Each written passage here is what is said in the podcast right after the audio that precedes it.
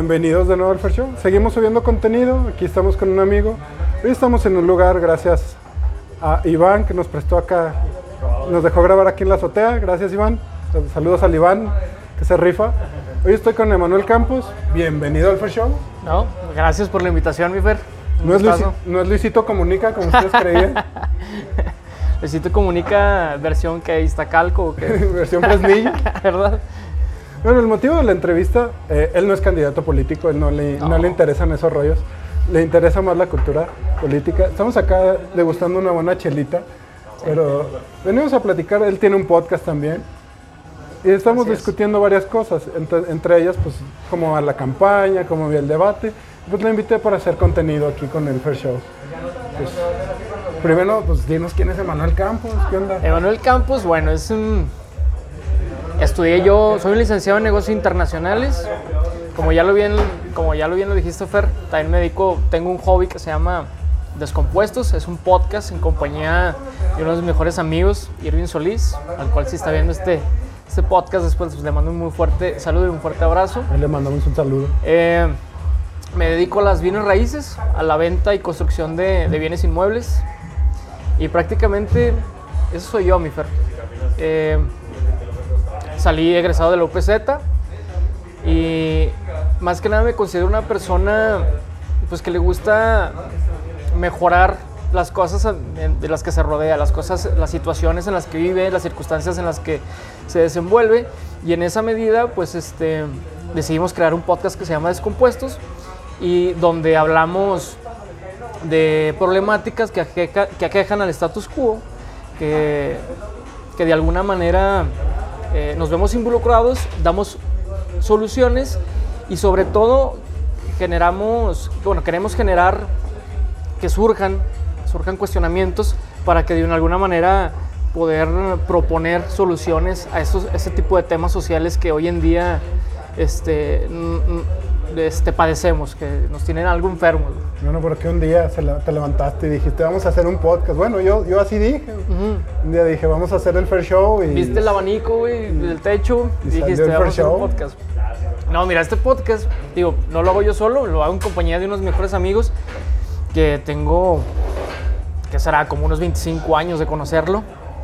Eh, una persona, un tipo que admiro mucho y respeto, es uno de mis mejores amigos, ya lo, ya lo dije tres veces, pero nace de la necesidad de, de los contrastes de puntos de vista. Él y yo siempre hemos diferido en muchos puntos de vista y dijimos, pues bueno, este, vamos a hacer un podcast que se trate de generar valor a través de el contraste de las ideas, el contraste de, de los puntos de vista para pon- proponer soluciones y de esa manera darle un poquito de, de- de un sentido más responsable a las redes sociales. Bueno, pues aquí en Fresniño, te digo, soy de los pocos que hace Sí. contenido. Ay, qué bueno. Y creo que a mí me gustó su temática. Yo estuve Sí. viendo tu podcast. Entonces ya después de recomendación de- del Pancho, también otro gran saludo al Pancho. que Pancho Costa, hombre ley.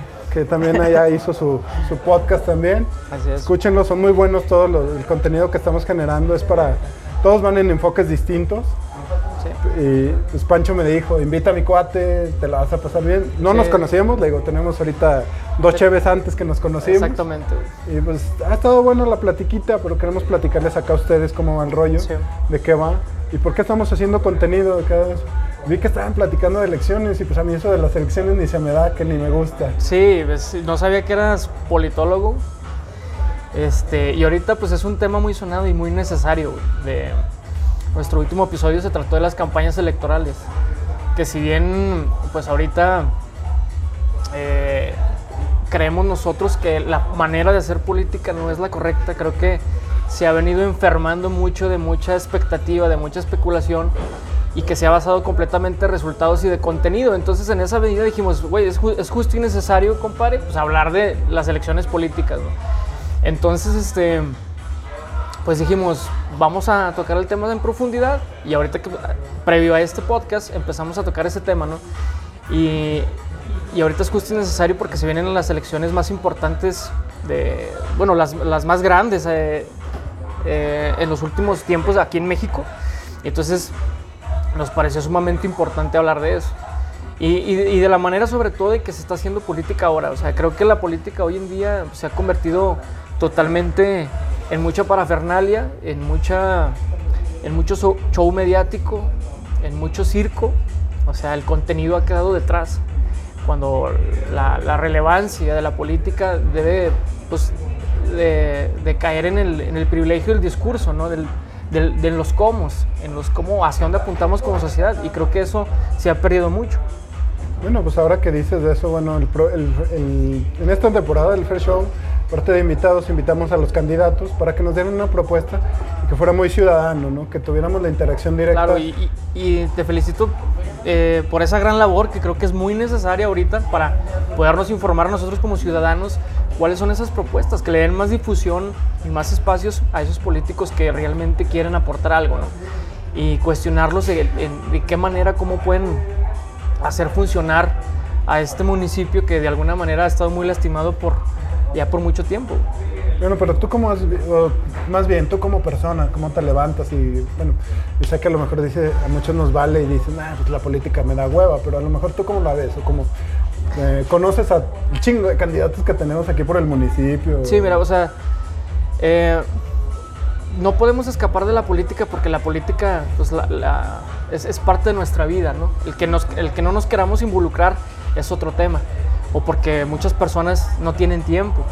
Entonces yo en lo que, en, desde mi trinchera, dentro de mi contexto, pues yo trato de informarme, porque sí me interesa lo que, lo que sucede en mi municipio y, y más que nada es cómo puedo aportar para, para, para poder mejorarla. Entonces, dentro de, dentro de esa búsqueda de cómo mejorar al municipio, eh, de, digo, no, no he hecho grandes cosas para nada, pero una de esas fue el podcast, o sea, de armar puntos de vista que puedan agregar algo de valor y generar este tipo de temas que se llevan a la mesa con tus amigos, con tus, con tus cuates, con tu novia, con tu familia y que se empiece a, difundir más este tipo de temas, no tan banales como, como otros que, que, que, que en la fiesta, que, en, que en, en, el café solemos tocar, ¿no? O sea, creo que hay más, cosas más importantes que el chisme y una de esas pues es la política.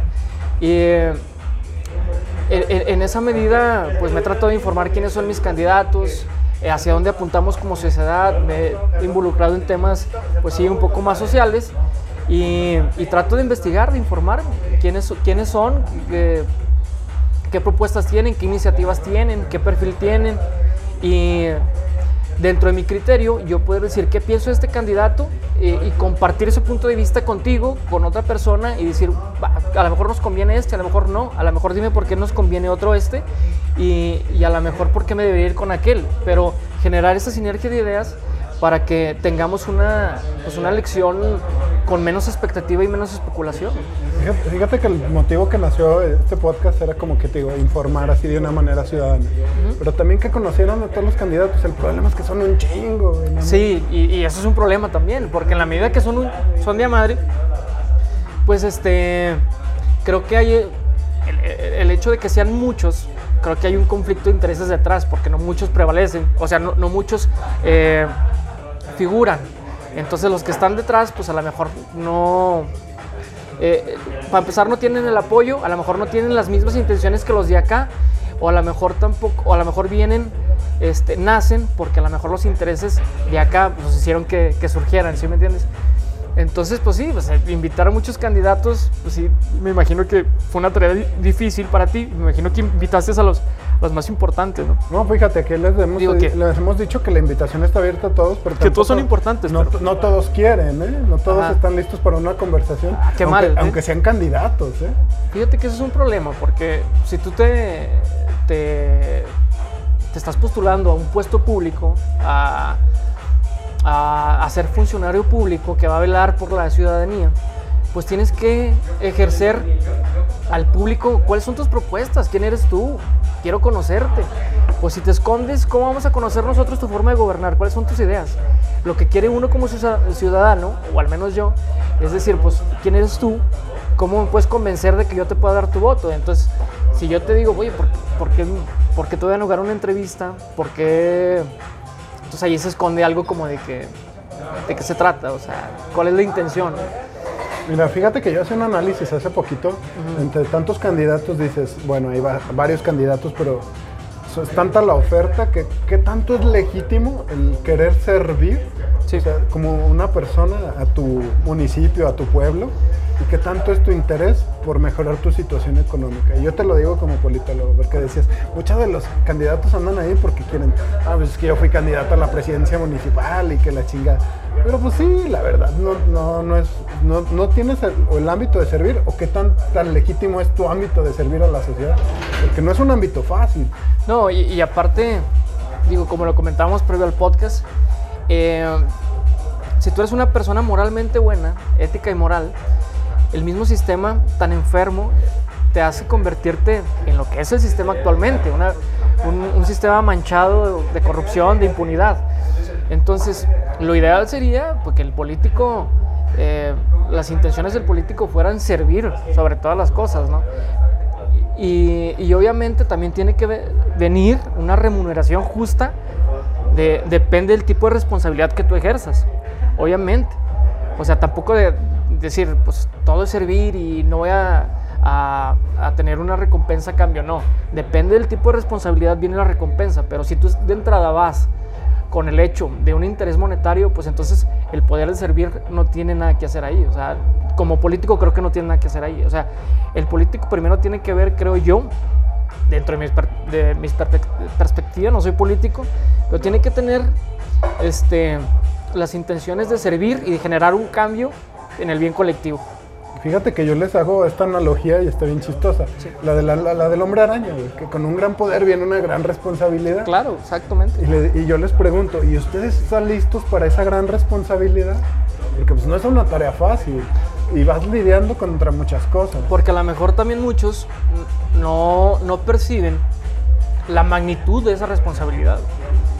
Porque como la política se ha vuelto un circo, entonces ha perdido cierto sentido de importancia cierto sentido de relevancia de lo que es realmente la política. La, política es una cosa seria, porque la política es ver por el bien colectivo, es ver por una comunidad, para mejorarla, para desarrollarla. Entonces, cuando la política se enferma de circo, de escena mediática, pues entonces tú ya estás dejando de lado esas cosas importantes que te menciono. La importancia de la política ya queda eh, en un término secundario. Entonces, es lo que comentábamos mi amigo Irving y yo en el, en el último episodio de nuestra preocupación de que la política este, se está convirtiendo totalmente eh, en una especie de, de escena mediática que no nos lleva a ningún lado. Entonces que la forma de política hoy en día debe de cambiar totalmente. El, el problema es de que cómo cambias un sistema que es totalmente arraigado y enfermo desde hace años. ¿Cómo lo cambias? Ese es el problema. Entonces, eh, ahorita nuestra incógnita, o sea, en, des- en descompuestos a lo mejor muchos nos van a decir, pues se dedican a criticar y a dar propuestas, pero realmente ¿qué están haciendo ustedes? Y, est- y estoy de acuerdo porque ahorita nuestra incógnita es decir, pues cómo podemos llevar esas críticas y esas propuestas a otro plano para que podamos, este, de alguna manera generar valor y bienestar en, en- en- en un grupo, en un pequeño grupo que nos desarrollamos en una sociedad. Y entonces ahorita, a lo mejor en un futuro, estamos planeando tener proyectos que generen mucho más valor, que esas propuestas que escuchan en un podcast las llevemos a, una sociedad. Es, es el detalle, ¿no? Que la gente, o sea, como lo dices en el podcast, pero no, no creen que somos escuchados, o sea, que no, que no te escuchan y pierdes esa cercanía entre político y gente. Sí, el político en campaña y el político, pero es el, es el problema, que tú eres la misma llave que tienes que exigirle a ese político. A lo mejor esa apatía o esa falta de, de no querer tener esa cercanía con, con tu mismo político, o sea, no del Sí. político hacia ti, tú hacia el político. Ay, que me va a hacer caso, que sabe que. Pero es que es tu. Pues primero es tu derecho y es tu obligación. Exigirle. Claro, exigir. Sí, exactamente. Si queremos una, una mejor sociedad, mejores condiciones y mejores oportunidades, pues lo mínimo que deberíamos de hacer es exigirles. Entonces, este, te digo, eh, nosotros tenemos ideas, ¿no? Damos ideas y líneas de pensamiento en el podcast. Y ahorita que mencionas lo de la, de la campaña electoral relacionada a la política, dijimos pues que se creen a foros. Y ahorita tú lo comentabas que eh, previamente habías tenido una idea de decir, pues vamos a universidades, creemos un aforo donde llevemos políticos y que los cuestionemos duro y a la yugular, que nos digan cuáles son sus iniciativas, cuáles son sus propuestas y cómo puedo yo darte mi confianza. Y entonces en esa medida, pues los alumnos van a decir, bueno, tenemos estos aforos, tenemos estos espacios y podemos decir, eh, nos vamos a sentir más informados y vamos a transmitir eh, esa, esa información que nos da tal político a nuestra casa, a nuestros abuelos, a nuestros tíos, ¿no? Y entonces eh, esa importancia de que se abran espacios para generar debates, contrastar ideas es muy importantísimo. Fíjate que no está aterrizado bien eso porque te digo Sí. lo, lo que el problema que los políticos se sienten atacados aún siendo un foro ciudadano, ¿no? O sea, porque la ideología y es, y es lo bonito, ¿no? Que hay de todos los pensamientos en las universidades. Claro, y, y eso es como dices, eso es lo bonito. güey. pero eso es lo padre. no están acostumbrados a que, como tú dices, a la yugular. Yo te llego Sí. y es que te digo, a mí me ha tocado aquí y lo digo a la cámara que se me han ido de estar grabando, se paran y no, no me gustó la pregunta que me estás haciendo y me voy. Sí, no, pues es que, pues imagínate escoger las preguntas que me gustaría que me hicieras, pues entonces ya pierde todo sentido. Y, más cuando eres un político. O sea, nosotros como ciudadanos tenemos el derecho, como tú lo acabas de decir, de exigir duro y a la yugular, porque no se trata de cualquier puesto. eh, que, que se trata de, de que vas a llevar el rumbo de, de una de una ciudad, de un municipio. Entonces, por eso mismo necesitamos ir eh, a exigir propuestas y cómo de cómo lo vas a hacer. No nos podemos quedar en un discurso esperanzador, en un, en- en un discurso donde, te, donde, donde se hable bonito y, pupol- y, y- y- y populachero, ¿no? Que es ahorita que también de lo que se ha enfermado la política, de puro populismo. O sea, tanto la derecha como la izquierda, todos hablan de populismo. Pero dime cómo lo vas a hacer. Entonces en los debates, ahora en los debates, eh, se normalizaron los dimes y diretes, la, la descalificación al contrario, y realmente son pocos los que traen un plan estratégico, una iniciativa, una visión, una brújula de dónde vamos a parar y cómo vamos a llegar a parar ahí donde, donde yo me estoy imaginando. ¿Entiendes? Oye, hablando del debate, ¿tú cómo lo viste? ¿Sí lo viste? Sí, sí lo vi. Eh, pero vuelvo a lo mismo, o sea, se vuelven, se vuelve una reyerta de yo soy el bueno, tú eres el malo, tú hiciste menos, tú hiciste más. Entonces creo que, pues no, no se trata de eso, se trata pues de, de escuchar propuestas, de escuchar este, iniciativas. Fíjate que yo lo estaba viendo y él- también lo estaba viendo con unas chéves porque no lo podía ver sobre. No, no es cierto. sí lo tenía que ver. Pero pues creo que era más divertido porque después se puso muy aburrido. Sí, Pero no veía una claridad tanto en propuestas como pues, en nada. La, la verdad. Sí, no hay algo que te diga, "Ah, este trae una idea de algo, ¿sí me entiendes? Este trae el, en materia de seguridad, este nos, nos puede ayudar en esto porque ve el camino, sabe la forma. Entonces, no, nada más, se- nada más se vuelve discursos de que yo puedo hacerlo, viene un cambio y, Zacatecas se va, a se va a empapar de cambio y de, y de una buena transformación y lo que tú quieras. Pero en realidad en el fondo pues no, no hay nada. Y fíjate, yo, yo analizaba porque decía, sí, vamos a darles el beneficio de la duda, vamos a que presenten sus propuestas, pero Sí. te digo, ya de convertirse en descalificaciones no pasó de ahí. Te digo, cuando lo estaba viendo con la chévere, sí, estaba muy relajado, pero decía, pues a algún punto, creo que hay propuesta, creo que traen propuesta los candidatos, porque no son candidatos que nacieron ayer, o sea, son candidatos que ya tienen años Sí, viviendo ya tiene la una, política una trayectoria. ya tienen su trayectoria, pero te digo, no tanto ahí como que la manera es el problema que él te digo, creo que es esa separación entre la gente. La gente te ve muy lejos si tú eres candidato, ¿por qué? Y lo platicamos ahorita antes de entrar a, a grabar, que Sí. era pues, no estás de acuerdo porque no son las necesidades de él, no son las tuyas. Y él nos conoce tus necesidades, porque no son iguales. Exactamente, o sea, eh, eh, pienso que el- el político debe entender el, el contexto, un panorama general, ¿no? De los favorecidos y los no favorecidos. Y cómo le puedo hacer para solidificar a los favorecidos, pero también para beneficiar a los menos favorecidos. O sea, y, o sea, creo que pocos entienden ese contexto global, todas esas variables que conllevan, y, y pocos entienden cómo pueden empujar políticas públicas para poder llegar hasta ahí. Porque pues, el político es eso, empujar políticas públicas que lleven a un cambio. Porque pues con dichos, con, con frases bonitas, güey, pues no vamos a llegar a nada. güey. Bueno, con frases de decir, descalificar al otro y Y- decir, no, el pues otro es más malo que yo y yo y, Y, yo. y lo y que yo". está haciendo ahí es polarizar una sociedad, que lo que no se trata, porque entonces pasa lo que, está, lo que sucede hoy en día, de que llegas a una mañanera y dices, yo estoy bien, los que me están atacando son los malos, los que están conmigo están a toda madre, aquí quédense. No, cuando se debe buscar una unión para llegar a un objetivo colectivo. Entonces, para, para, para generar este, esa, e- esa comunión entre ciudadano y Estado. No puedes decirle a la gente de que, aún llegando al poder, de que yo sí soy bueno, tú eres el malo, porque si partimos de esa idea, este, No vamos para a empezar, a no vamos a llegar a nada. Fíjate, en esto ya, ya tengo varios, desde 2016 que estoy haciendo. Ha habido candidatos que me han sorprendido, te digo, que Sí. saben lo que van a hacer, que traen ya las tablas, que, Que- que sí saben. Que sí saben. Y también he visto candidatos que, se los, que los ha aplastado un mal partido, que los ha aplastado un mal sistema Que los enferman. y Sí. que también que no han dado más porque no tienen el recurso o porque no están a la par. Sí. Que te digo, yo he visto jóvenes así, te digo, candidatos jóvenes que han venido a entrevista, que traen idea, que traen noción, pero lo mismo, la gente no te cree porque estás joven. Y, Sí. y dices, "Ay, ¿qué- ¿cómo los convenzo? Pero la gente no se deja convencer.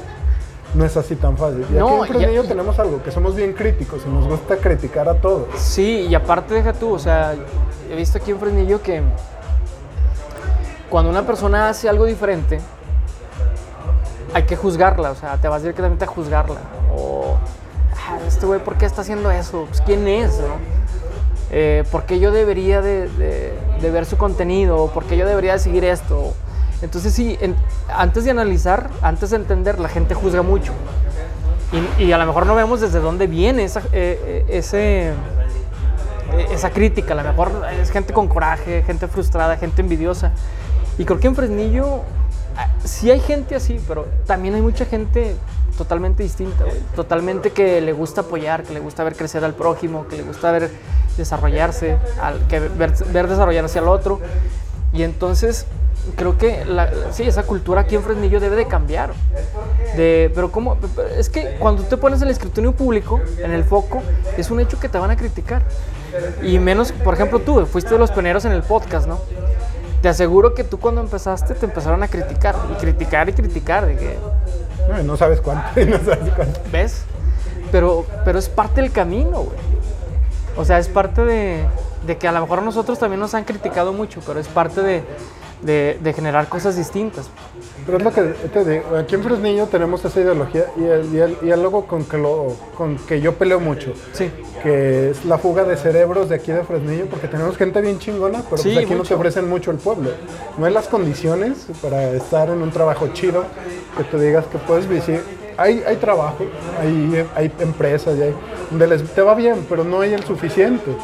Donde hemos visto eh, amigos, hablamos ahorita del Pancho, del Camacho, Sí, no, y, mi amigo Irving con el que hice el podcast una persona que ha tenido una trayectoria eh, intelectual muy interesante. O sea, él es muy bueno en matemáticas, ha quedado campeón a nivel nacional en matemáticas. Se ganó una beca aquí en Zacatecas para ir a ejercer un doctorado en Estados Unidos.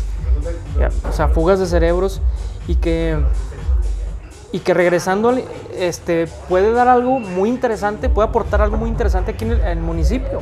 O sea, son personas que traen un bagaje, un bagaje intelectual interesante que nos puede recompensar aquí como, ciudad, como, como sociedad. Entonces, eh, ese, esa importancia eh, de que las personas que están ahí arriba vean cómo podemos generar más aforos, más, más un escenario más amplio para desarrollar la creatividad y desarrollar más el talento. Que estoy consciente que aquí hay mucho talento de sobra. Nada más hay que, como dice, el- como dice la frase, ¿no? hay que apoyarlo. Hay que apoyarlo, güey. Fíjate que hemos topado mucho con eso de que aquí en Fresnillo, digo, como dices, como somos de exigentes, de criticones, también somos muy listos. Claro, güey.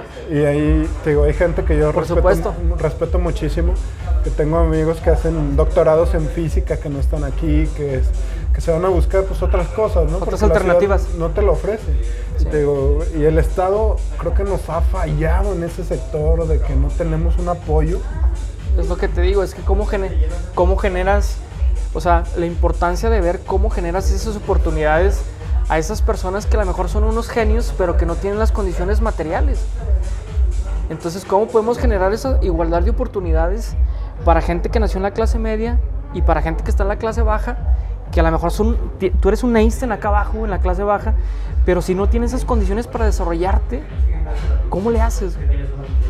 Entonces, sí debería haber el Estado, municipio, generar más un auge cultural de las artes, del desarrollo de los talentos, de la creatividad, etcétera.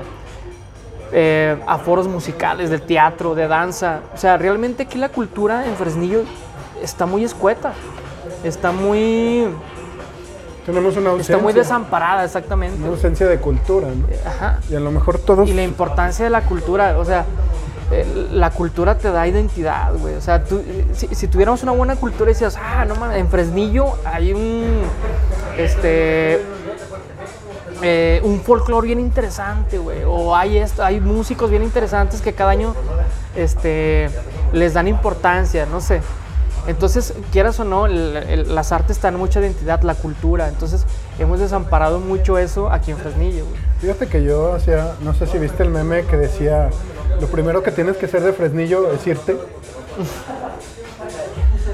Completamente, güey. Y yo les decía a la gente Pero- que, era, que era triste, pero cierto.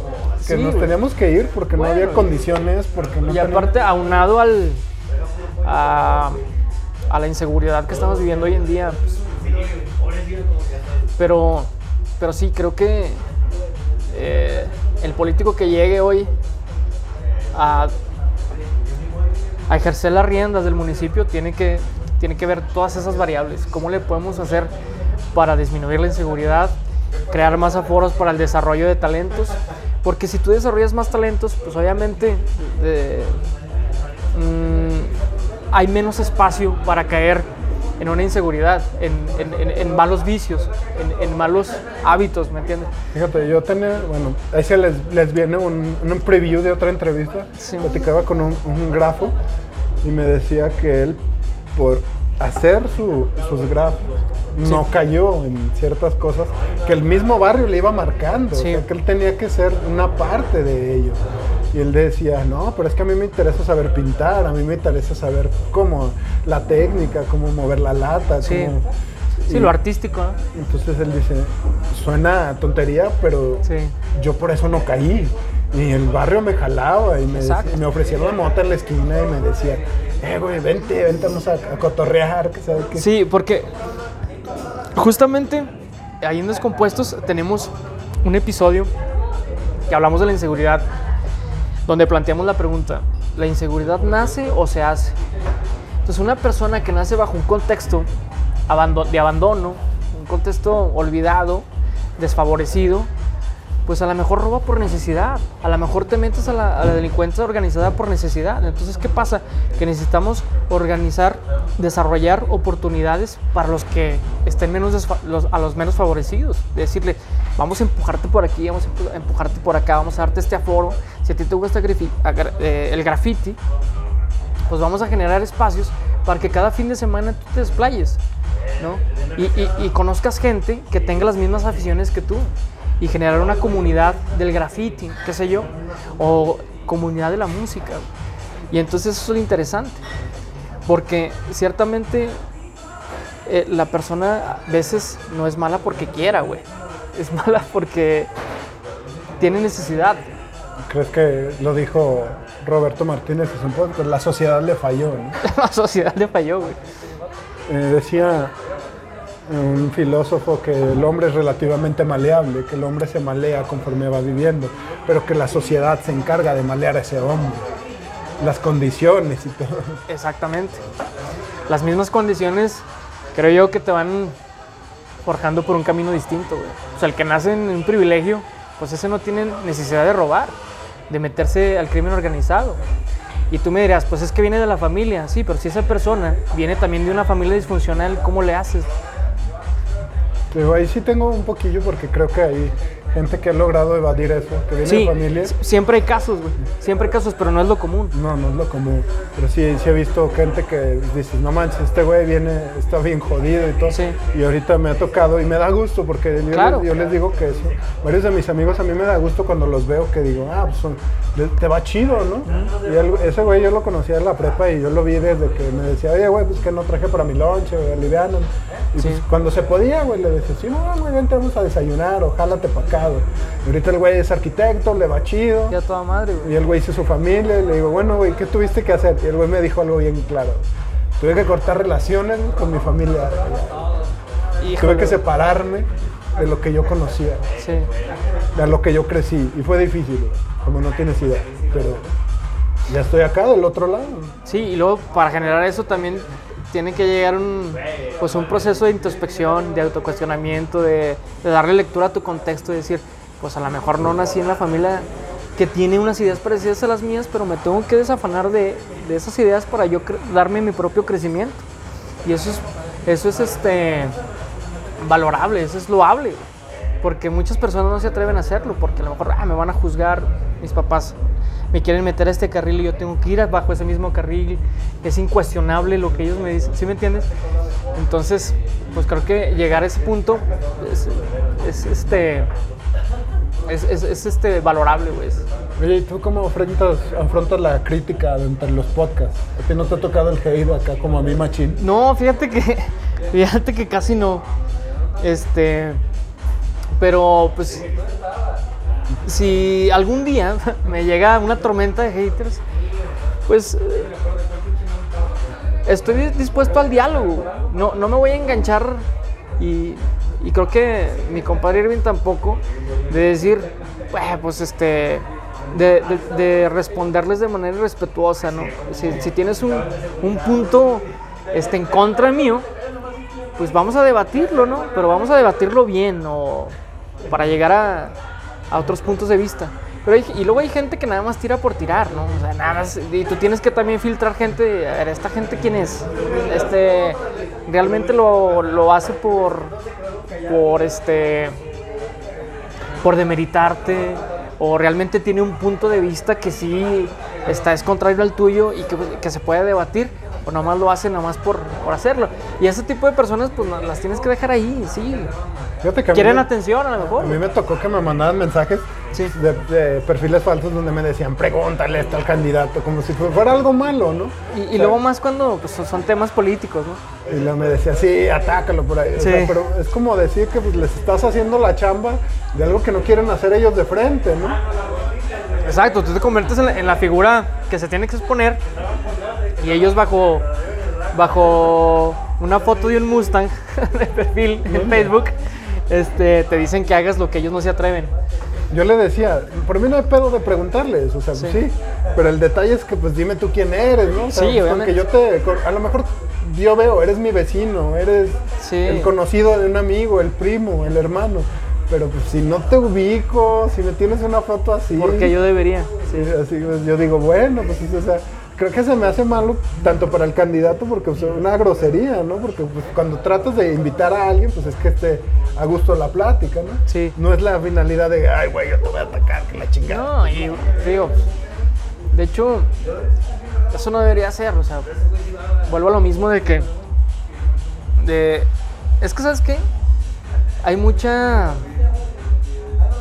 mucha desinformación, creo yo, o sea, en la medida que tú estás más informado, tus puntos de vista van a ser más objetivos, tus puntos de vista van a ser más educados y no van a ser contra la persona, sino van a ser contra las ideas. Entonces, necesitamos de- despertar, a lo mejor lo podemos hacer en menor medida, mayor medida lo que tú quieras, como podamos, que tú y yo tenemos un podcast, de decir, antes de juzgar un punto de vista necesitamos informarnos, necesitamos decir, ¿qué vas a poner? ¿Lo vas a hacer solo por demeritar el trabajo de los otros o realmente es un punto de vista bien informado que valga la pena leerte y escucharte? ¿no? Entonces creo que eso nos falta mucho como sociedad, güey. Más cultura, más educación, güey. ¿Tú cuál crees que sea el, primer, el principal problema que tenemos aquí en Fresno? El principal problema, no, pues, mm, pues la inseguridad, güey. La inseguridad. Eh, Creo que la inseguridad en los últimos 15 años nos ha venido a lacerar muy fuerte como municipio, a manchar, o sea, tú vas a Aguascalientes y eso es Fresnillo y, ah, no, donde están tal cártel, eh, donde matan a 10 días, perdón, a 10 personas por día. Entonces creo que la, la inseguridad es, es, un tema complejo que, que debemos de alguna manera gradualmente empezar a erradicar, porque está creciendo, o sea, ha crecido y crecido y crecido, y es algo que se ha, se ha escapado de las manos y que creo que es el, el principal problema que ahorita tenemos como, como municipio. A lo mejor tú, tú, estás en desacuerdo, no sé qué opinas no, tú. Eh, yo pienso que es el mismo y creo que nos ha afectado a todos. Pues creo que el problema, que no sabes qué tan grave es hasta que te pasa. Güey. Exacto. Y, y, hasta que estás en esa posición y que llega a, alguien cercano tuyo. Y muchos no tenemos, primero, pues dicen que está de moda esa palabra, empatía, güey, uh -huh. que no comprendemos porque no ha llegado a ti. Güey. No, exacto. Y, y aparte está de moda como que mucho de adueñarse del dolor ajeno, ¿no? De decir, ah, no, este, no pasa nada. Eh, porque hacen un escándalo afuera de la presidencia por una niña, ¿no? Pero cuando te pasa, güey, cuando realmente sientes la inseguridad desde el fondo, güey, cuando te mataron a tu hermana, a tu papá, es cuando vamos a pelear. Sí, es cierto, es cuando ya reconozco las marchas del otro, es cuando ya reconozco lo, los gritos, las, las, manifestaciones, pero cuando te pasa. Sí, Entonces fíjate. deberíamos entender antes de que nos pase. Sí, es lo que no tenemos, como que todavía no podemos visualizar, Exacto. tenemos esa barrera, no sé, Ajá. que dices, hasta que no me pase a mí yo estoy bien, pero el problema no es ese, el problema no. que tienes que verlo desde ya, porque está presente. Sí, está muy palpable.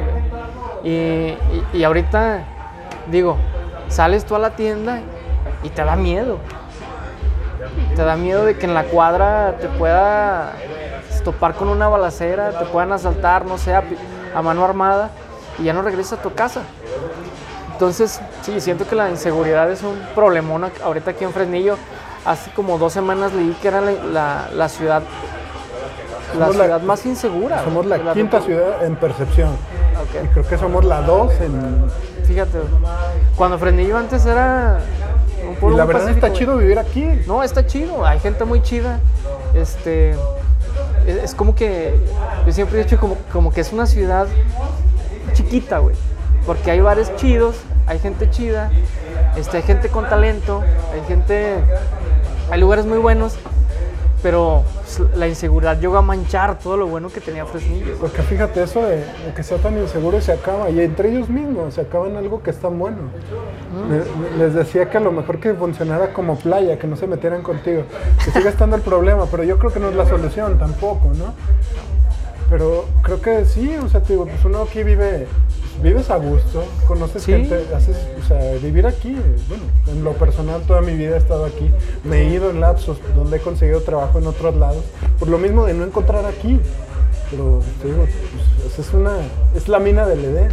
Sí, pero, fíjate, pues, sí, sí estoy de acuerdo, pero pues, lo que le hace falta es unas buenas riendas, saber llevar la ciudad saberla desarrollar. Y durante mucho tiempo pues no hemos tenido eso. Y nos hace falta mucho, mucho crecimiento, ¿no? Ahora que estamos viendo mucho que crecimiento a, en que, muchos ámbitos. Que ya van a abrir el Walmart y que van a... Sí. Creo que Fresnillo da para más, ¿no? O sea, todavía sí. que tenemos... O sea, no sé si estás fijado en compararlo con Torreón o con Aguascalientes. Sí, ¿por qué no? Eh, lo que pasa es que, que esa, no han sabido cómo potencializar. No ha llegado alguien que realmente pues tenga esa visión, ¿no? un plan estratégico de desarrollo en, lo económico y en lo social. Pero tengo fe de que, de que esté próximo en llegar, güey, porque Fresnillo tiene mucha tela de dónde cortar para llegar a, a grandes términos. Fíjate que algo que vi que me llamó la atención del podcast que hicieron ustedes, sí. que decían de, de la reelección. Y eso de la reelección es un arma de, do, de doble filo pero también veo que la gente pues también no, no, lo ha visto todavía el poder que tiene con una reelección.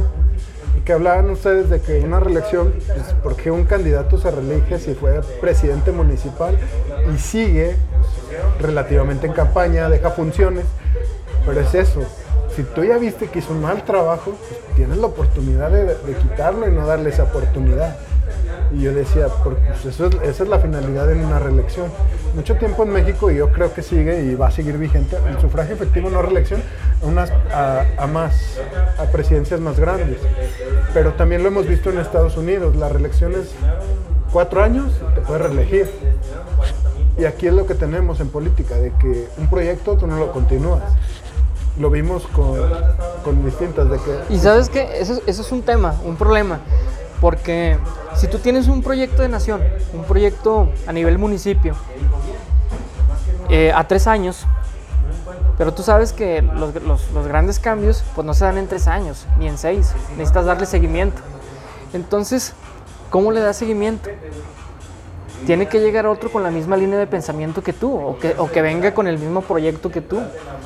Entonces es complicado de que, mm, que una persona así trate de reelegirse, está mal, pero que, que bajo democracia llegue otra persona que, que, que, que- llegue con el mismo seguimiento y con la misma visión, porque es necesario, porque si llega una situación de poder, y si estabas haciendo tú las cosas bien, pues ya, ya, ya no puedes hacer, ya no puedes darle el desarrollo que tú querías, porque llegó otra persona con una visión totalmente distinta. Fíjate que es lo que yo he visto, que a lo mejor si tuviéramos un poquito más de, de que no te importara, ¿no? Ya lo hizo el proyecto aquel, pero yo soy el que sigo y pues a lo mejor contribuyendo a su proyecto, porque es bueno, ¿no? Exactamente. Qué bueno, exactamente. Lo acabas de decir muy bien. Eh, de decir, "Bue- me, me hicieron sentido tus iniciativas en tal rubro, en tal rubro, en tal rubro, y yo le puedo dar seguimiento aquí. Porque tú ya tienes un camino labrado y va por buen camino. Entonces, a lo mejor tener esa sinergia de la persona que, que, que está, del antecesor con el sucesor, y llegar a un, a un, común acuerdo y decir, "Bueno, vamos a hablar. ¿no? Vamos a darle el desarrollo que se merece a Fresnillo y dentro de ese desarrollo tú tienes ideas buenas, vamos a adaptarlas y vamos a darle un horizonte. Y eso está, eso está bien. Y creo que eso lo tienen que aprender nuevas generaciones, ¿no? Porque esas nuevas generaciones no se han dado el ámbito, ni siquiera como que, más bien que ellos tienen que ser el parteaguas de continuar con lo que venga, y Claro. con lo que ya esté, pero darle un, un seguimiento chido y, y estableces cómo va a funcionar el municipio. Te comentaba, eh, Sartori es un pensador, un politólogo italiano, que comenta que el municipio eh, bueno, la estructura política tiene que funcionar de abajo hacia arriba, de Sí. municipio, estado, federación. Y en Latinoamérica lo vemos, que funciona al revés, federación, estado y municipio. Y así el municipio es el más vergueado, ¿no? Ya le toca lo... Sí, lo ya este, por las obras. Y sí hace sentido que primero tienes que arreglar el primero de- de- desde abajo para después irle dando estructura, o sea, la estructura desde abajo para irlo formando hacia arriba. Creo que hace mucho sentido.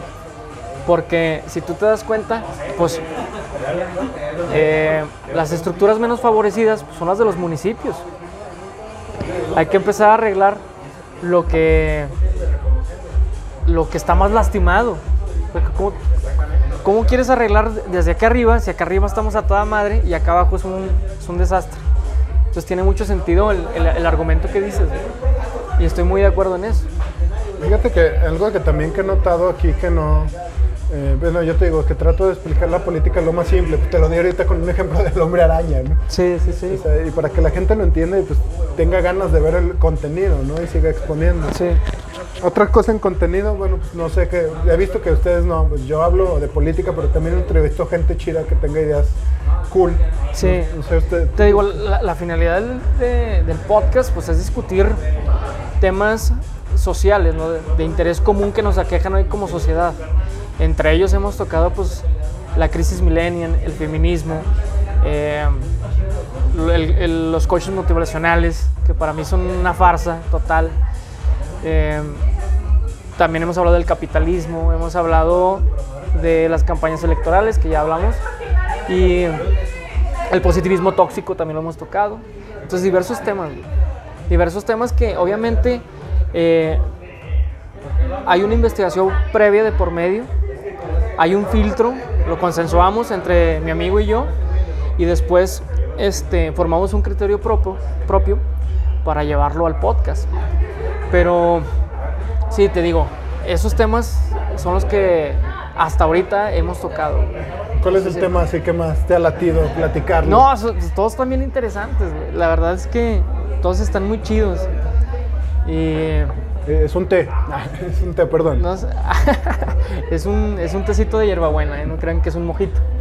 Pero el- el- si tú quieres abarcar un- ahorita un tema de esos que te mencioné, pues, No, pues o sea, no que me digas que disfrutaste cuando lo desarrollaban, o sea, para que la gente conozca tu contenido, que sepan lo Fíjate que ahorita, este, eh, nos genera mucho conflicto eso del positivismo tóxico, güey. Porque ahorita está muy de moda los gurús, güey, los coaches, este, el todo lo puedes, el, el de échale ganas, ¿no? El échale ganismo, mentalidad de tiburón, mentalidad de, millonario. Ese positivismo no hay no es otra cosa más que un falso optimismo.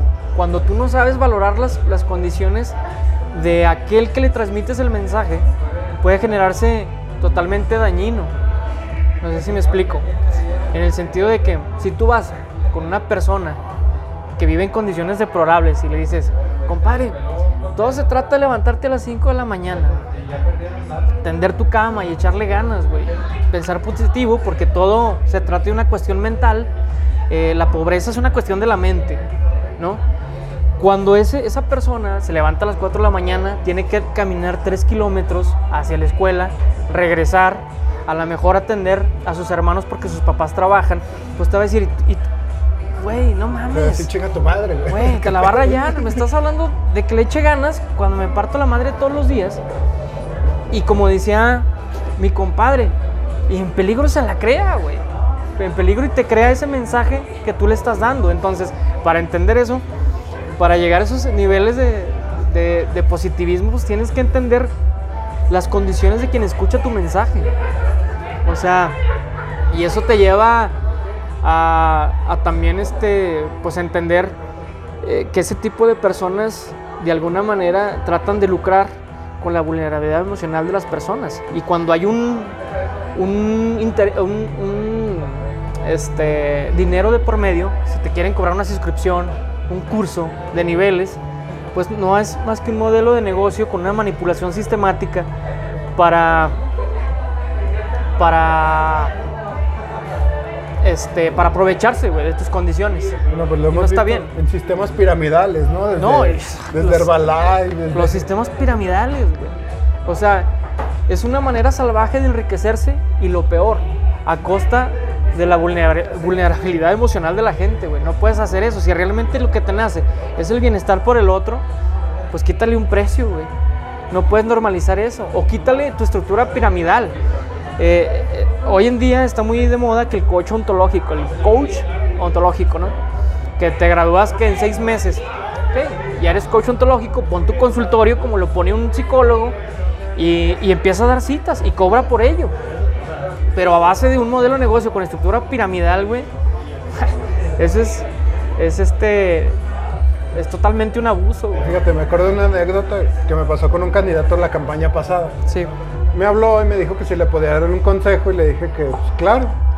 Y pues como le dije, como dicen los abogados, toda consulta causa honorarios.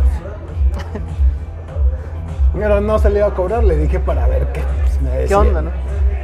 Y el güey me dijo, ah, no, entonces no. Le dije, ah, cabrón, güey, pues es que yo soy, yo, yo soy estudioso de la materia. Le digo, no te lo Sí. estoy diciendo por mamada. Dije, es como si tú vas y le preguntas, oye, ¿cómo puedo hacerle por este lado? Yo lo mismo te voy a decir. Y me dijo güey, no, no, yo pensé que me lo ibas a dar de compas. No. Y me dice, porque hay varios O sea- güeyes, hay varios güeyes que hablan de política, güey, y son mi coach. ¿Sabe qué? Y Sí. le hablo a este güey y me lo da. Le dije, ah, no, pero pues le digo, no, pues yo me maté un chingo en la escuela, güey, y ahí le hice la mamada, güey. Me dice, Sí. ah, no, pues es que no, no sabía que cobrabas. güey". No, o sea, entiendo que cada persona tiene que darse un, valor por, por su profesión, por lo que estudió, porque pues, es una joda y tienes que cobrar tu conocimiento, porque el conocimiento vale.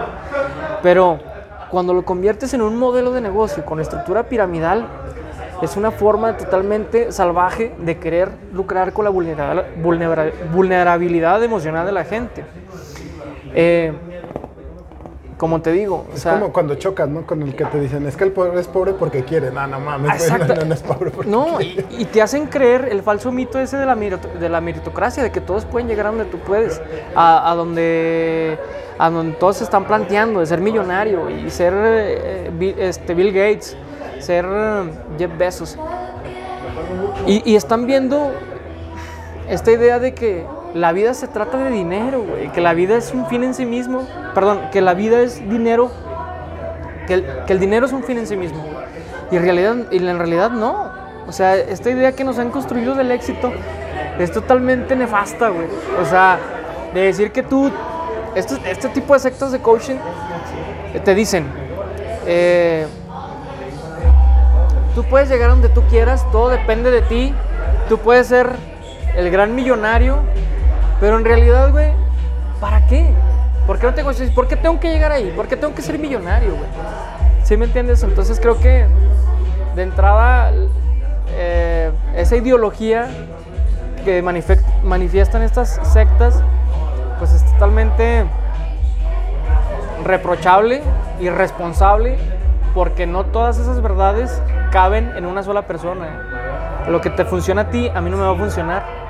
Entonces, pues es totalmente responsable, se tiene que regular de una manera muy estricta y creo que la gente debería de cuestionarse también qué es lo que está consumiendo, o sea, no dejarse llevar. Lo que pasa es que la gente está desesperada, la gente es muy noble y quiere llenar las faltas con, con lo primero que les venden. Fíjate que también otro sociólogo dice que aquí ocupamos dos cosas: marcos de referencia, marcos teóricos, algo en que creer, y marcos de devoción. Bueno, marcos teóricos, algo como que en, en que inspirarte, y marcos Sí. de devoción, algo en que creer, una fe. Sí, Entonces, así como que aquí vas en el punto. La gente te escucha y dice: Ah, no, pues vamos a ver todo. Sí, yo soy positivo y me voy a ganar. No, no es tanto así. no, no es así. Porque eso es mera fantasía. Tú tienes que darle lectura a tu contexto y aparte lo que están haciendo ellos es quitarle, este, le están quitando mérito o, o están tratando de esconder la realidad. Te venden frases, güey, de que todo depende de ti, échale ganas, tú puedes, pero realmente hay una realidad que te estás topando con una realidad diaria que aunque tú le eches muchas ganas, güey, aunque tú te partas la madre, aunque todo dependa de ti, a lo mejor vas a avanzar así bien poquito, en un año, en dos años. ¿Por qué? Porque tus condiciones así, así, así lo establecen, así lo dictan. Entonces lo que hay que cambiar es un problema sistemático de condiciones materiales, de igualdad de oportunidades, antes de decirte, échale ganas, tú puedes, tú puedes llegar donde tú quieras con el solamente hecho de pensarlo.